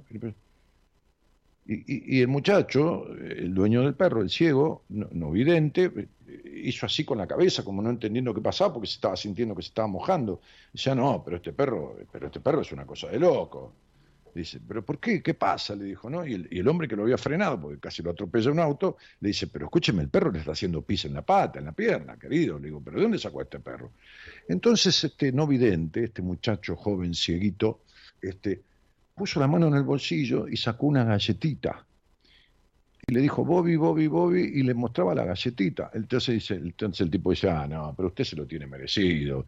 ¿Por qué? Dice, pero ¿cómo? El perro casi lo mata porque lo hace cruzar la calle con el semáforo en verde. Este, y después le mea la pata y usted le da una galletita. Dice, no, lo que pasa es que quiero ver dónde tiene la boca porque le voy a dar una patada en el culo. Entonces, digo, a esta psicóloga hay que ponerle el título en la boca y darle una patada en el culo y ponerle en órbita, cosa que no vuelva nunca más, que atraviese la estratosfera, como decía el presidente Méndez, este, este, un día vamos a viajar a la estratosfera en 15 minutos. Dijo eso leyendo a, Sócrates, el animal. Este, este, digo, porque ni, ni, existe el viaje que dijo, ni, tampoco eh, Sócrates escribió nada. Entonces, este, habría que hacer eso ¿no? con la tipa. Diez años a una mujer que padece una relación, primero la muerte de un hijo, es una relación con un tirano, con un maltratante, en un esto, con un lo otro, este, y nunca le habló del tema de su papá y el vínculo que tenía. ¿Y dónde se originó? ¿Qué cree la psicóloga? Que ella nació así, O sea, nació sumisa dando un amor que no existe porque ella se cree que da amor. No sé, lo único que tiene es necesidad de aprobación, más que amor. Ningún amor. Cede para ser querida y se queda sin el cariño que esperaba y sin lo cedido. O sea, ¿no? Cede terreno para ser querida y se queda sin el cariño y sin el terreno. Hola, buenas noches. Hola. Hola. ¿Qué tal? ¿Cómo te va? Buenas noches. ¿Cómo estás? Todo bien. Un poquito nerviosa, pero bien. ¿Te gustó el cuentito que conté? Hermoso. claro, y sí, y claro, a veces alguien hay que dar una gacetita para pegar una patada en el culo. Bueno, che, Diana, ¿de dónde sos? De Quilmes. Ajá. ¿Y, ¿Y con quién vivís? Vivo con mi hija, las dos solitas, una hija de siete años. Las dos solitas no, las dos juntas. Las dos juntas, sí, pero o sea, solas en el sentido de que es demasiado grande la casa, el departamento, y ah, a veces no. Mira vos. Uno está en una punta, otro en la otra, y por ahí a veces nos tenemos que llamar. Y, y si fuera si fuera un monoambiente, estarían a, las trompadas todo el tiempo, entonces... Sí, la verdad, es verdad, uno a veces no se conforma con lo que tiene, ¿no? es demasiado grande y por qué no la alquilás y te alquilás algo más chico y te vas. No, yo tengo mi casa que, que es de cinco ambientes y alquilé una propiedad más chica que esos cinco ambientes, pero necesito un espacio más por la cual este estudié eh, tarotista para tener este, que es como una habitación de servicio y ese lugar lo voy a utilizar para trabajar. Y aparte se ah, máster en Reiki, entonces, como que lo estudio para trabajar. ¿viste? Habías alquilado la tuya, ¿viste? Vos sos el adivino acá, como, quien dice, ¿no? Que ya hace tres años me hice un llamado con vos y cuando te comenté que quería estudiar para numerología, este, me dijiste, bueno, no llames a Marita. Y yo te dije, yo ya la llamé, te dije justamente. Bueno, ¿y qué te trae a mí? ¿Qué me trae? ¿Qué me trae? Me trae el hecho de que justamente quiero una transformación en algo específico que me sucedió una, una situación con mi hija, este, cuando ella eh, nació, ella nació en el 2000. Yo desde el 2000 que tengo psoriasis, ¿sí? Mm. Cuando mm. justamente estaba embarazada de ella, me apareció psoriasis, mm. en la cual este, sufrí una... cuando yo tenía 18 años, se vinculó con una expareja mía. eh, yo encontré un chat erótico entre ellos él con mi edad y ella con 18 años. Hoy por hoy no tengo, o sea, sí tuve un vínculo con ellos, o sea, volví a tener vínculo, hablamos, me pidió perdón, o sea, yo a través de todo eso, en el medio hubo un intento de suicidio, pasaron muchas cosas, a mí me sacaron a mi hija, pero no que me la sacaron legalmente, sino que el padre se hizo cargo de mi hija, estuve un año sin vivir con la chiquita, digo, ¿no? ¿Hubo un intento de suicidio de quién? ¿Tuyo? Sí, sí, sí, sí. sí. Porque me pasaban muchas cosas a la vez ese momento. ¿Eh? No solamente por el tema de ¿Eh? mi hija, ¿eh? me pasaron muchas cosas en ese momento. Mi hijo había vuelto a las drogas, yo tengo tres hijos. Mi hijo Nicolás había vuelto a las drogas.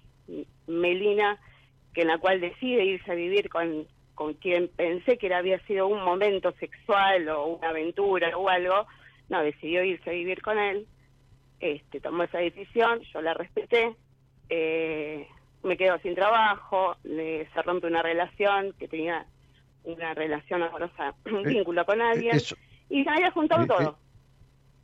¿Eh? Se me había juntado todo en ese momento y, y dejé a mi hija en la, en la casa, en la puerta de la casa de, de la persona con la cual yo, yo estaba saliendo este, vi que entró en la casa y me fui para hacer mi intento de suicidio. Cuando él viene, que quiere golpear la puerta, yo quería fomentar esto del agua caliente para cortarme las venas y no quería abrir y cuando escuchó al policía sí abrí la puerta porque me asusté ahí. Y y bueno este y de ahí bueno psiquiatra terapia psiquiatra terapia en la cual este psiquiatra me, me dijo mal me medicó con antidepresivo, con con problemas de bipolaridad, por la esquizofrenia, este, hoy por hoy sigo tomando quetiapina, que es lo que me mantiene bastante, puedo descansar, yo no dormía, yo dormía tres horas, este, pero bueno, con la quetiapina sigo, me sacó la, la respirona, toda medicación de día, estaba como en terapia intensiva, sí.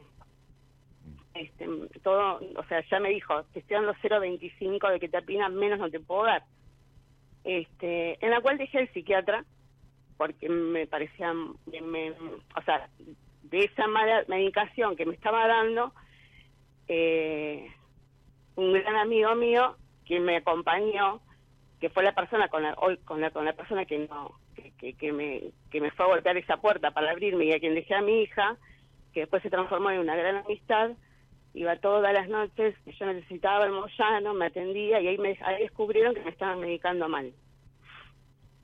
A la cual dejo al psiquiatra, sigo con la, con la psicóloga, la terapia. Cuando llega la pandemia, o sea, en todo ese proceso... Perdóname, esto, esto fue en el 2019, ¿no? En el 2019, este, principios de 2020, cuando empezó la pandemia, sí, todo en el 19 fue sí, sí, claro. Tenías un año, un año terrible. Mira, en, algún momento de tu vida, este, Diana, vas a tener que terminar de ser la que sos.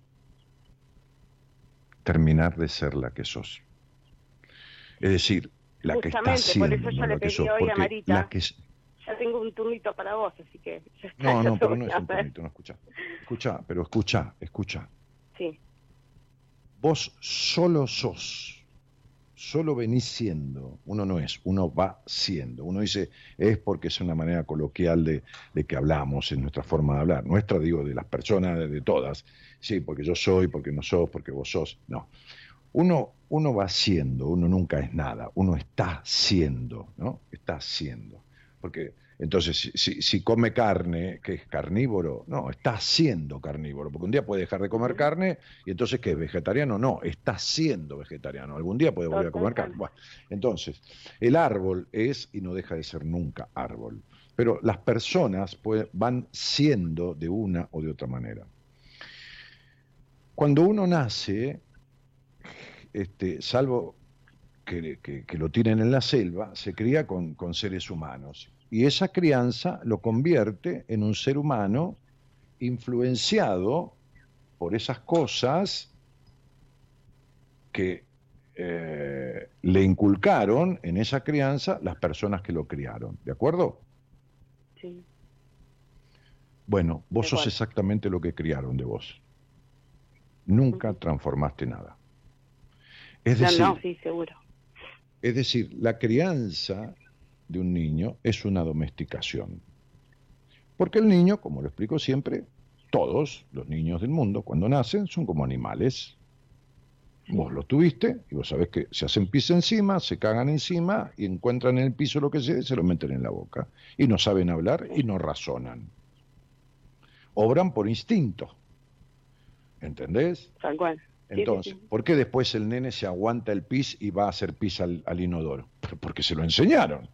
No es que, eh, cuando es chico, no es que no controlaba los esfínteres. Siente mearse y se mea, siente cagarse y se caga, o sea, eh, directamente, ni lo piensa, ¿está claro?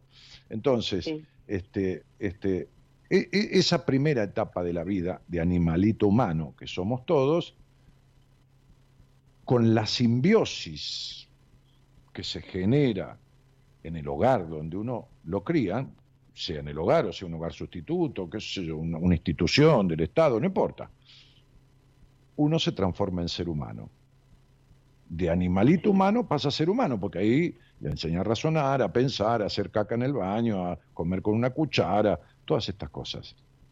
Bueno, si uno se queda mayoritariamente con eso, solo es lo que los demás criaron. Después podés hacer tarot, después podés hacer medicina, podés hacer psicología, podés hacer prostitución o podés hacer votos de castidad para hacer de monja, porque todos hacemos de, ¿eh? una monja hace de monja, no es monja, porque si no, no podría dejar nunca los hábitos. Yo no soy doctor en psicología, porque si no, nunca podría dejar de serlo. Yo soy una persona que ejerce la psicología con un título que lo habilita.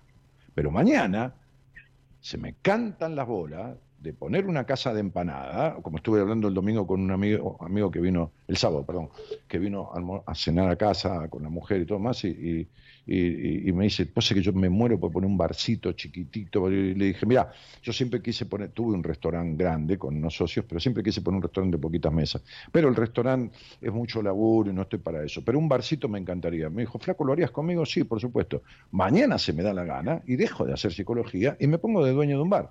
Ahora, ¿Qué quiere decir? ¿Que soy doctor en psicología o dueño de un bar? No, hago psicología y hago de dueño de un bar o atiendo en un bar o qué sé yo, administro un bar, pero al otro día puedo hacer otra cosa.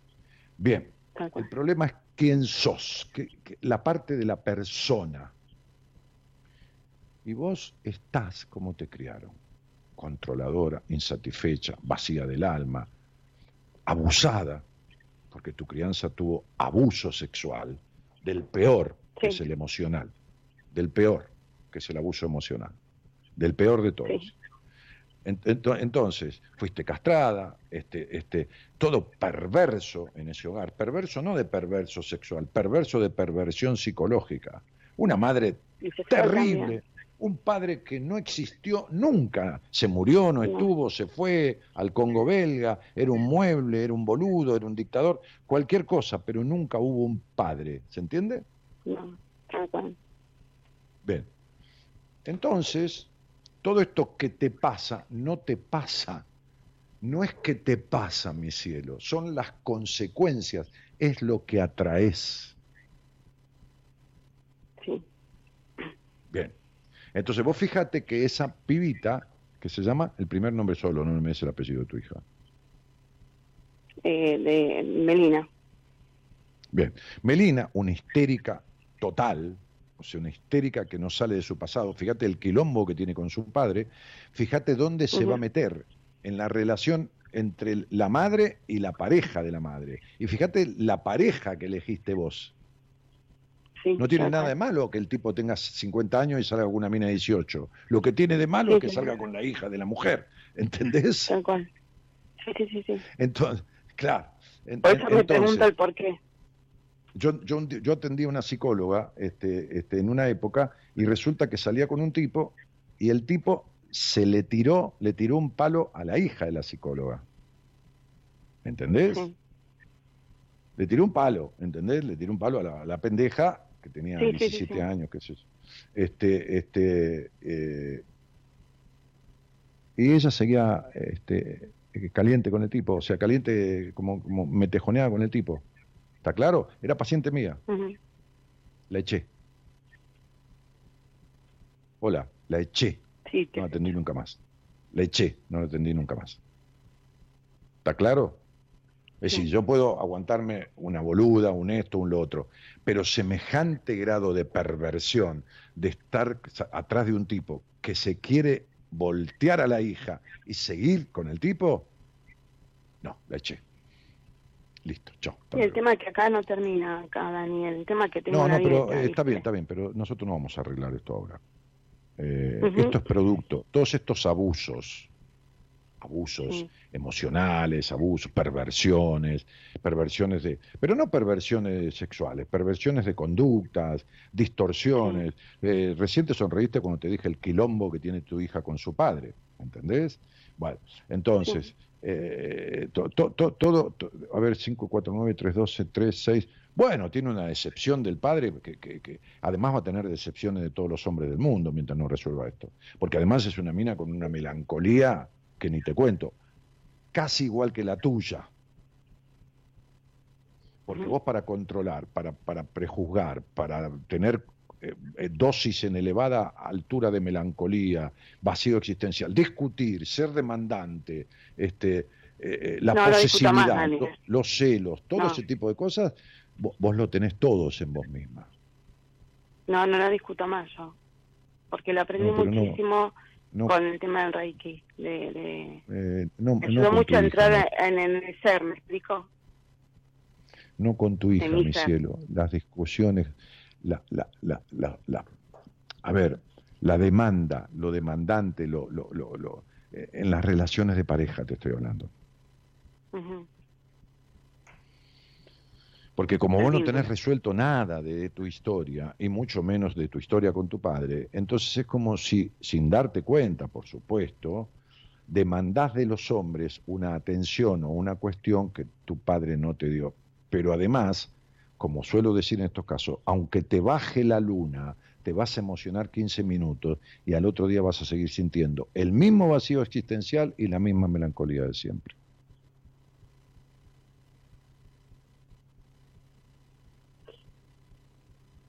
Bueno, vamos a esperar a ver cuándo tengo el turnito.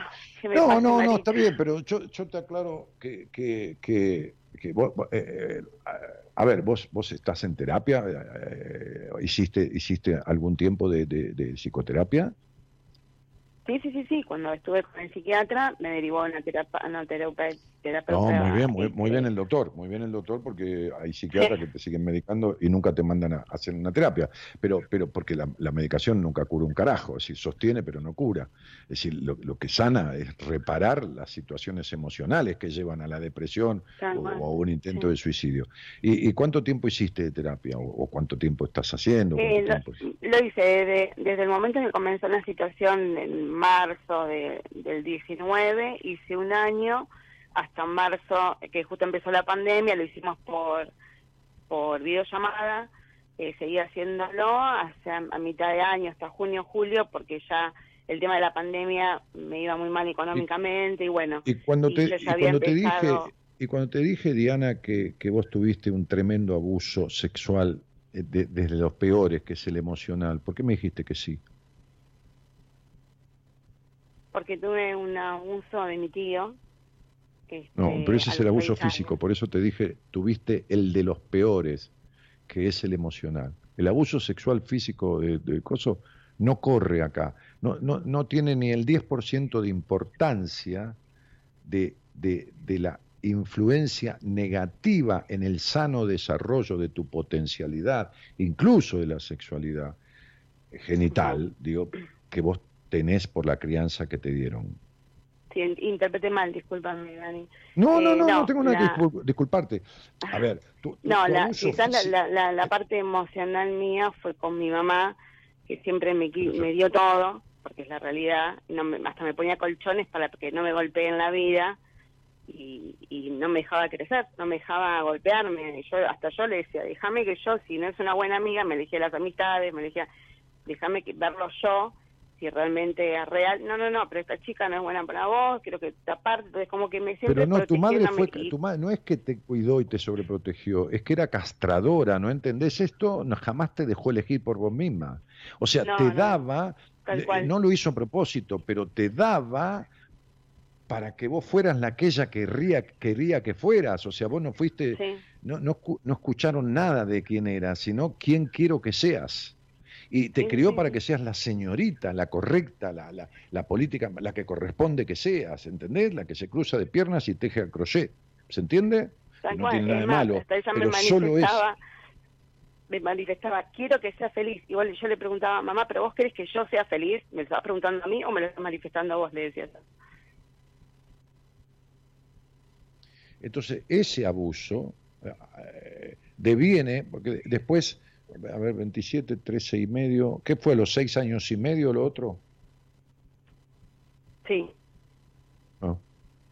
Sí, claro, ese está cantado. ¿Y cuánto duró el abuso de tu tío? Un año. Ah.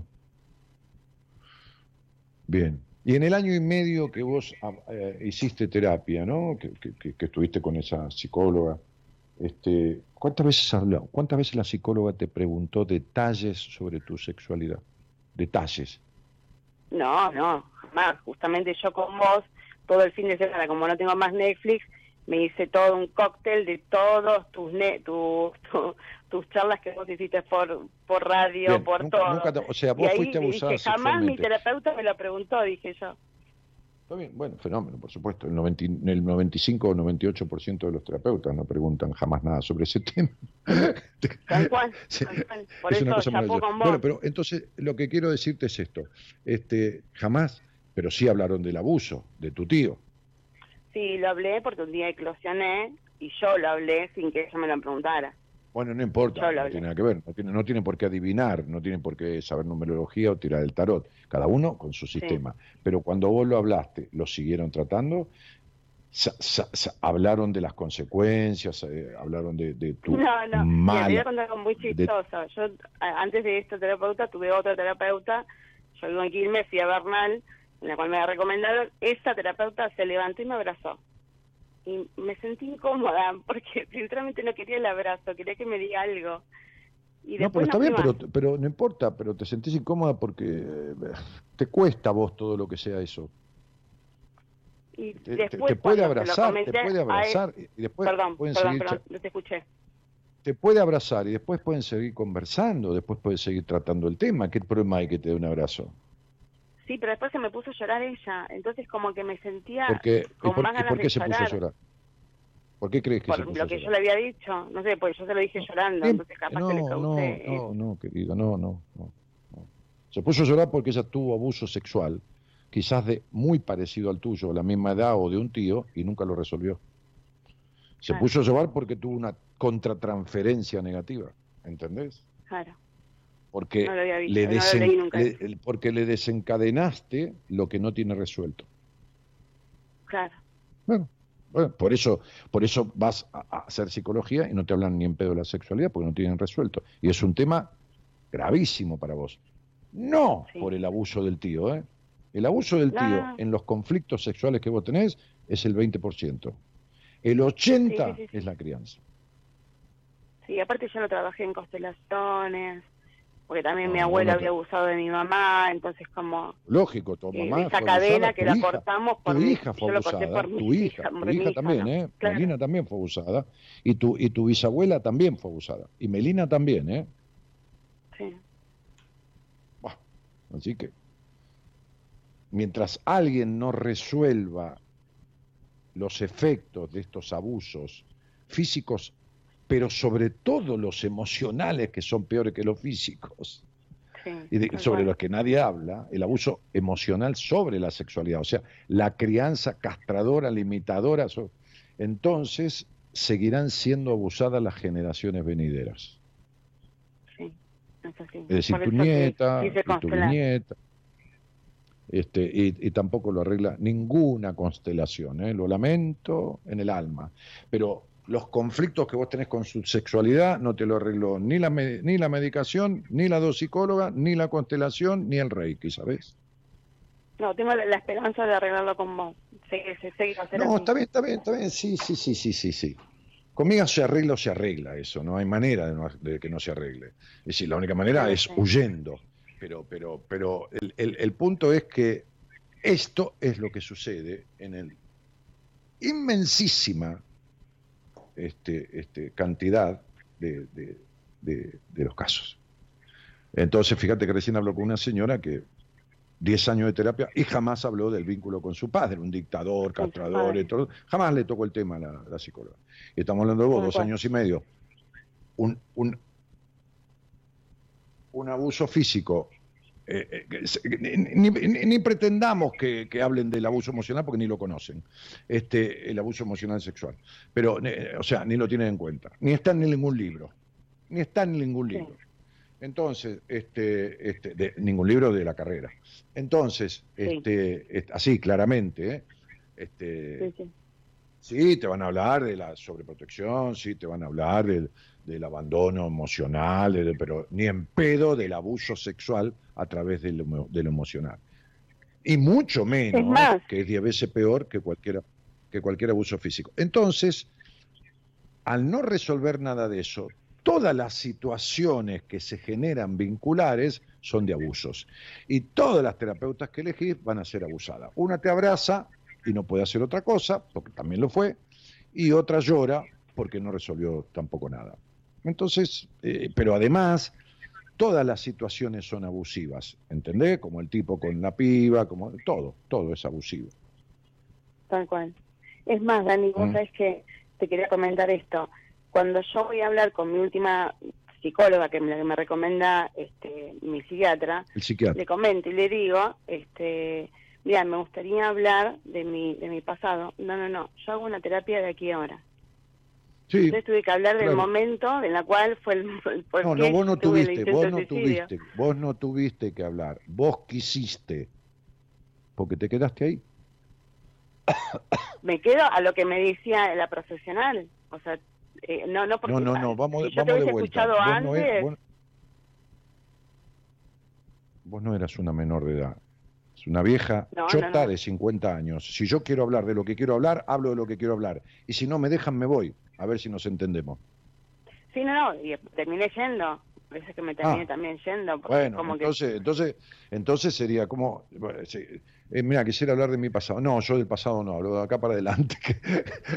claro, o sea... Claro, por eso es que no me viene, porque viene, todo... Viene el, viene el jardinero, entonces la planta está jodida. El problema está en la raíz, porque pudieron entrar este, eh, bichos que se están carcomiendo la raíz. Pero el jardinero dice, no, no, yo con las raíces no me meto. ¿eh? Si, si está enferma de, de, acá para arriba, sí, pero con las raíces no. O sea, en realidad, el 99,9 de los conflictos existenciales vinculares que tiene una persona tienen su raíz en el pasado, únicamente. Claro. Bueno, Tal cual. 99. Por eso cuando te, te, me, te estuve escuchando todos estos días, dije, no, es el momento, ¿viste? Cuando decís, es, es casualidad, ¿viste? Pero bueno. Entonces, necesidad de aprobación, vacío existencial, melancolía, eh, perfeccionismo, abandonos vinculares, abusos, golpes, maltratos, distorsiones, este, conflictos fuertísimos siempre con el dinero. Todo eso y mucho más tiene sus raíces en el pasado. No hay ningún otro lado, ninguna otra cosa. Ahora, después hay coyunturas en la vida que a todos nos pasa. Alguien se muere, hay una tristeza. Bueno, un día, qué sé yo, te, te, echaron de un laburo, vino un jefe cruzado. Y Bueno, esas son coyunturas del presente.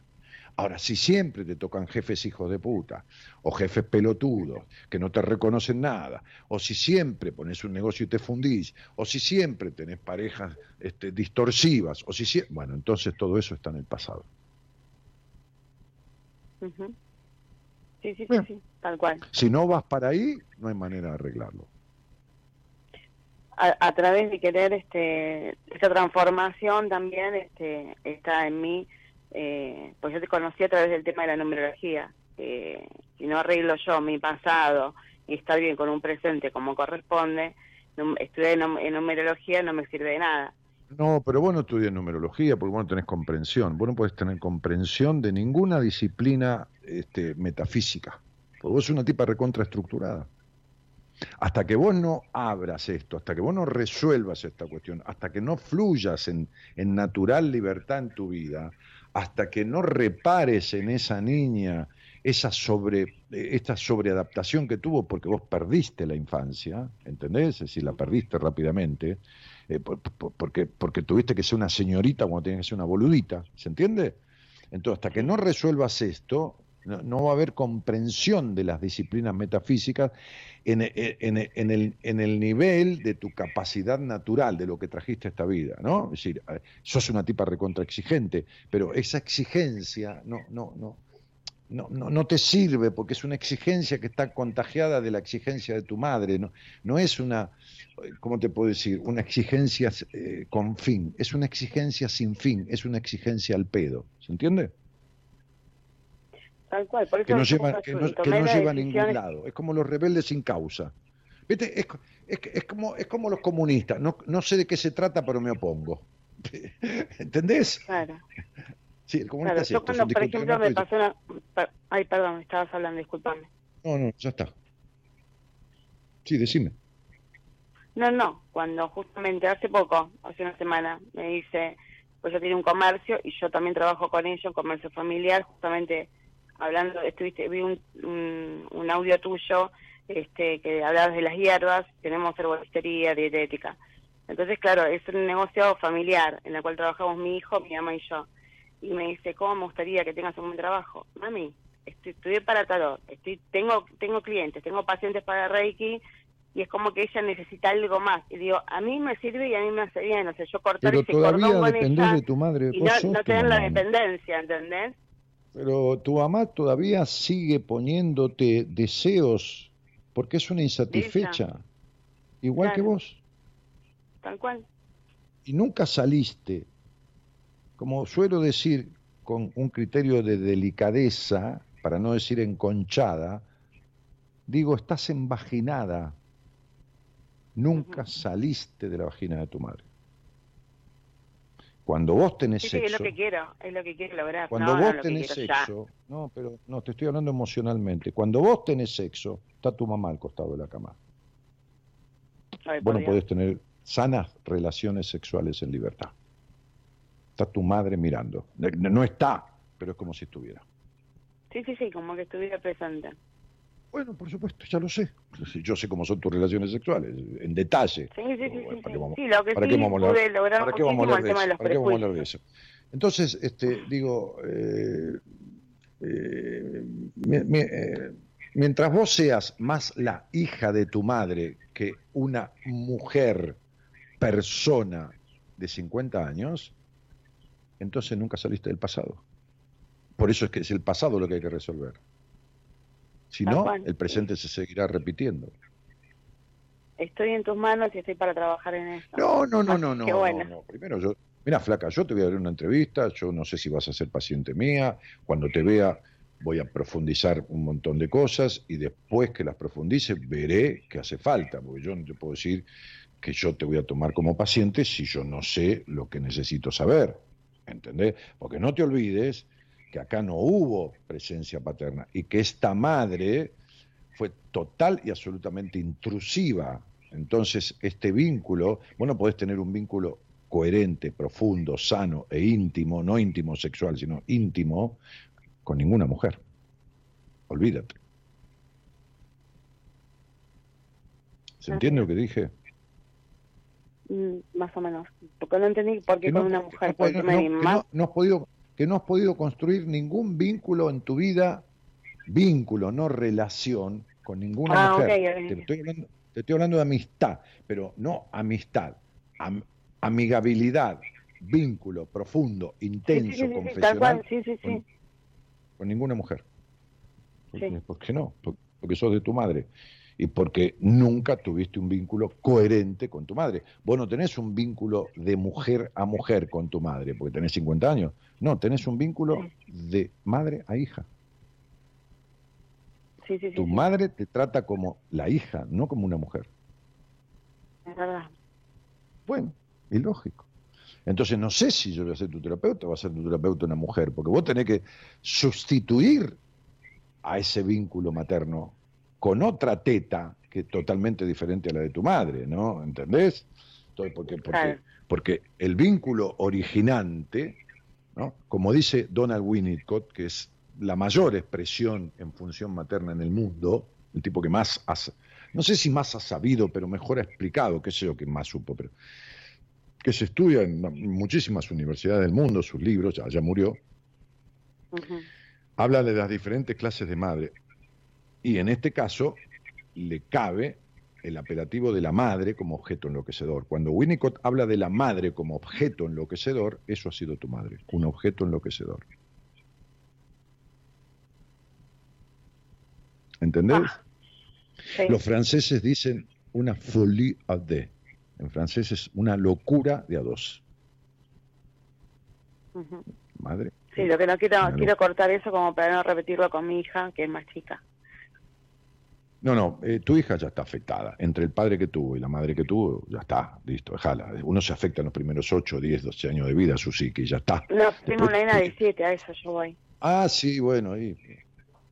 Está bien. Mira, flaca, eh, eh, tratá, e intentá y lográ arreglar tu quilombo por vos misma. Después las consecuencias que derrames sobre los demás, esta teoría del derrame que los políticos vendieron todavía y nunca se derramaron una mierda, si, antes que se cayera nada se lo agarraron todo y se lo guardaron. Entonces, este, después, si a tu hija le derrama una mejoría a través de la tuya, me alegro. Y si no, le tocará arreglarse su problema. Arregla lo tuyo por vos. Sí, sí, sí, tal cual. Sí, sí, sí.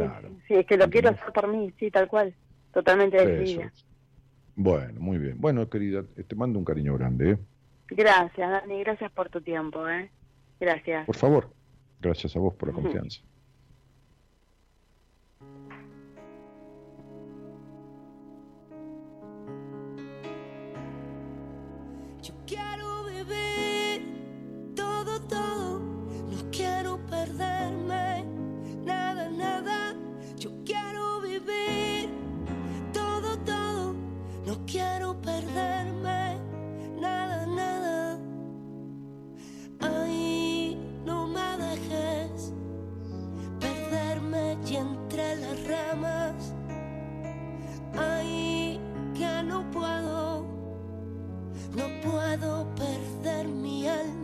yo quiero.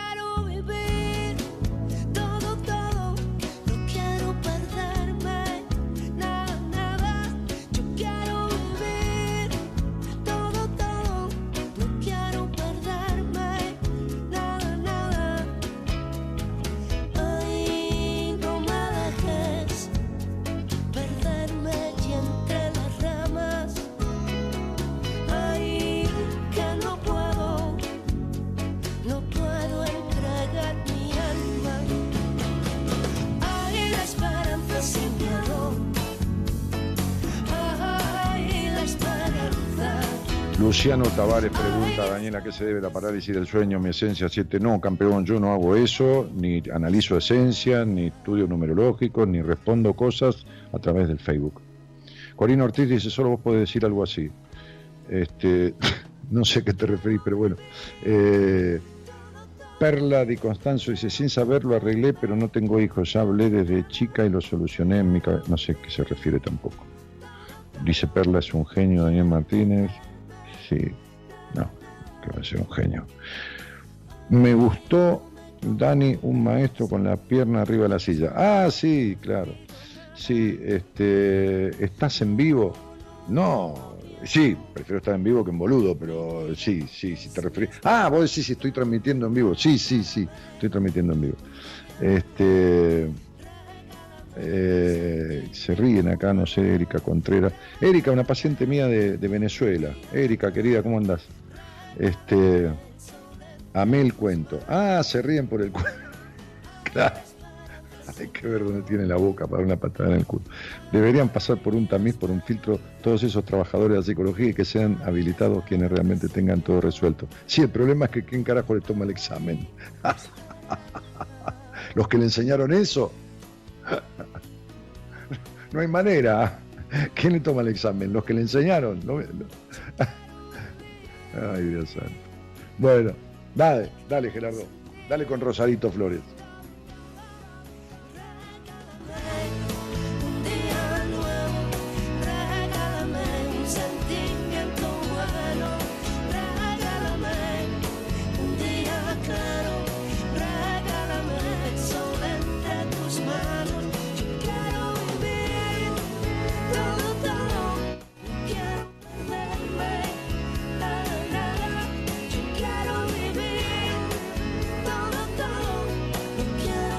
Está bueno. ¿eh? Entre, entre la nada y el todo, prefiero el todo, ¿no? Este, yo quiero vivir todo, todo y no quiero perderme nada, nada. Es imposible, pero de los dos extremos me quedo este, con el todo, todo.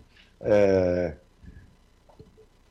hemos hecho un programa más y un programa menos a la vez de Buenas Compañías. Desde la operación técnica, el señor Gerardo Subirana, que además musicaliza este programa con plena atención de lo que vamos hablando, porque los temas que pone los va eligiendo de acuerdo a las conversaciones, este, muy inteligentemente.